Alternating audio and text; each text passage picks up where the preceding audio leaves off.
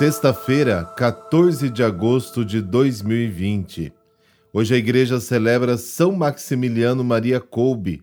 Em agosto de 1941, por causa de um prisioneiro que fugiu do campo de concentração, foram condenados à morte outros dez prisioneiros. Um deles, chamado Francisco, começou a chorar e, em alta voz, declarou que tinha esposa e filhos.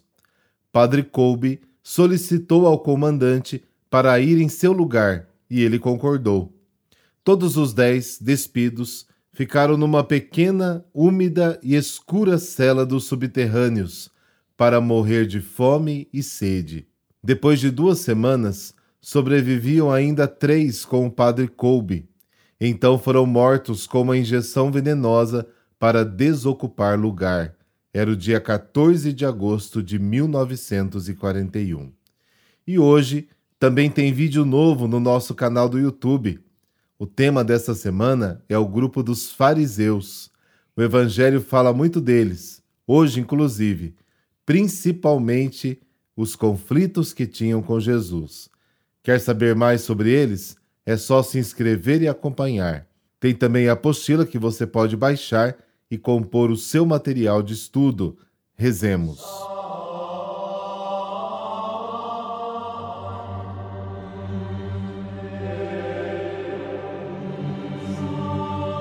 Ó Dulcíssima Soberana, Rainha dos Anjos, bem sabemos que miseráveis pecadores não éramos dignos de vos possuir neste vale de lágrimas. Mas sabemos também que a vossa grandeza não vos faz esquecer a nossa miséria e no meio de tanta glória, a vossa compaixão, longe de diminuir, aumenta cada vez mais para conosco. Do alto desse trono em que reina sobre todos os anjos e santos, volvei para nós os vossos olhos misericordiosos. Vede a quantas tempestades e mil perigos estaremos, sem cessar expostos até o fim da nossa vida.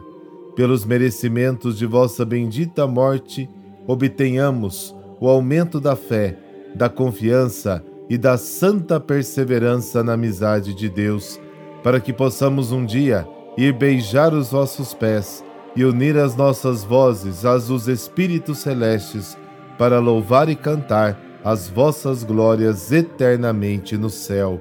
Assim seja.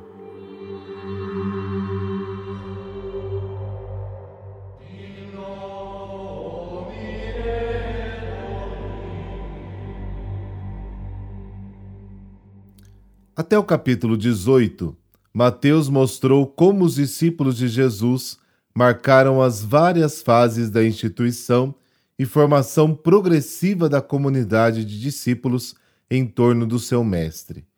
Já em 19, versículo 1, este pequeno grupo se afasta da Galiléia e chega ao território da Judéia.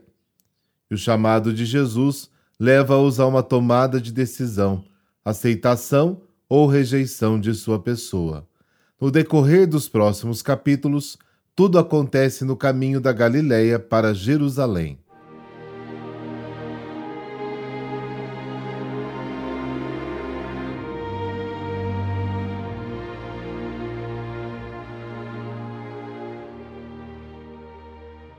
Mateus capítulo 19, versículos de 3 a 12. Naquele tempo, alguns fariseus aproximaram-se de Jesus e perguntaram para o tentar: É permitido ao homem despedir sua esposa por qualquer motivo? Jesus respondeu: Nunca lestes que o Criador desde o início os fez homem e mulher? E disse: Por isso o homem deixará pai e mãe e se unirá à sua mulher, e os dois serão uma só carne? De modo que eles já não são dois, mas uma só carne. Portanto, o que Deus uniu, o homem não separe. Os fariseus perguntaram: Então, como é que Moisés mandou dar certidão de divórcio e despedir a mulher? Jesus respondeu: Moisés permitiu despedir a mulher por causa da dureza do vosso coração. Mas não foi assim desde o início. Por isso eu vos digo: quem despedir a sua mulher, a não ser em caso de união ilegítima, e se casar com outra, comete adultério. Os discípulos disseram a Jesus: Se a situação do homem com a mulher é assim, não vale a pena casar-se. Jesus respondeu: Nem todos são capazes de entender isso, a não ser aqueles a quem é concedido. Com efeito, existem homens incapazes para o casamento porque nasceram assim, outros porque os homens assim o fizeram, outros ainda se fizeram incapazes disso por causa do reino dos céus. Quem puder entender, entenda. Palavra da salvação. Glória a vós, Senhor.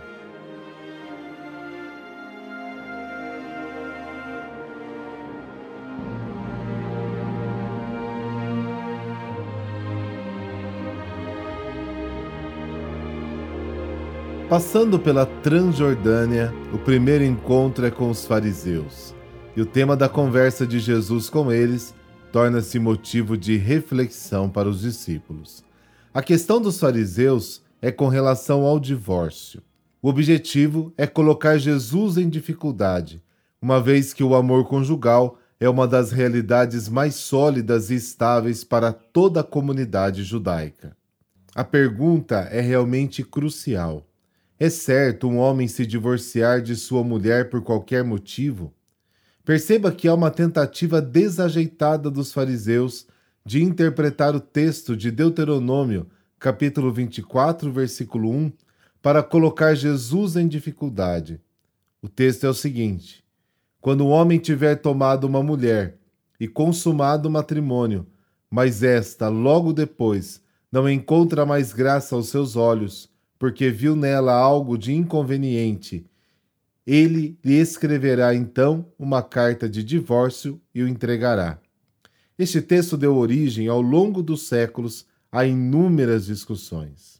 Jesus responde aos fariseus usando os primeiros versículos de Gênesis, levando a questão de volta à vontade primária do Deus Criador. O amor que une no matrimônio vem de Deus e por essa origem une e não pode ser desatado. Se Jesus cita Gênesis 2, versículo 24, o homem deixará seu pai e sua mãe e se unirá à sua esposa, e os dois serão uma só carne, é porque ele quer enfatizar um princípio único e absoluto. É a vontade criadora de Deus que os une quando o casal se aceita no matrimônio. E a resposta de Jesus chega ao seu ápice o casamento é indissolúvel em sua constituição original. E agora, Jesus se apoia em Malaquias, capítulo 2, versículos de 13 a 16. Repudiar a própria esposa é quebrar a aliança com Deus. E segundo os profetas, esta aliança é vivida sobretudo pelo casal em sua união conjugal. A resposta de Jesus parece contradizer a lei de Moisés, que dá a possibilidade de conceder uma carta de divórcio. Ao motivar a sua resposta, Jesus lembrou os fariseus: se Moisés concedeu essa possibilidade, é pela dureza do vosso coração. Mais concretamente, por causa da vossa indocilidade à palavra de Deus. Agora, existem matrimônios que nunca existiram. São casamentos nulos. Teve tudo, padre, noivos, flores, padrinhos, tapete vermelho, orações, troca de alianças, mas não houve casamento. É por isso que a igreja não anula casamentos. Ela reconhece que determinado casamento nunca existiu. E isso por uma série de situações que o tribunal eclesiástico julga. Mas o âmago da questão é a tentativa dos fariseus de colocar Jesus numa emboscada.